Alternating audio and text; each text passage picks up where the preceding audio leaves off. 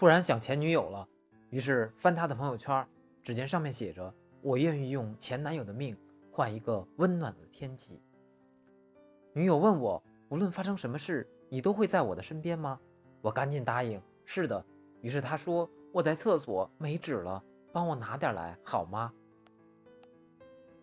回到家，老婆问我是不是和王寡妇一起去鬼混了。我说：“你不要血口喷人。”老婆一拍桌子。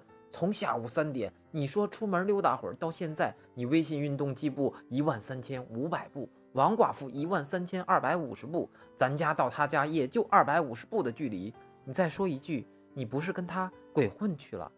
我扑通跪倒，老婆，我错了。闺蜜和她男朋友异地恋，一次她不小心把自己的那个情侣杯打破了，心里很难过，就给男朋友打电话。只听男朋友说：“没事儿，媳妇儿，你听好了。”只听“啪”的一声，他把他那个也摔了。小明带个小朋友回家玩，妈妈问小明：“这个同学在班里第几名呀？”小明说：“倒数第一名。”妈妈很生气，逮住小明一顿暴打：“让你不学好，我不是说过吗？不要跟你比你差的孩子玩，好吗？你要跟第一名玩。”小明说：“我刚开始跟他玩的时候。”他是第一名呀。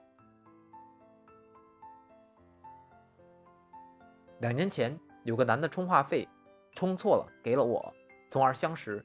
后来他成了我的老公。于是每次有人问我怎么认识的，他都说充话费送的。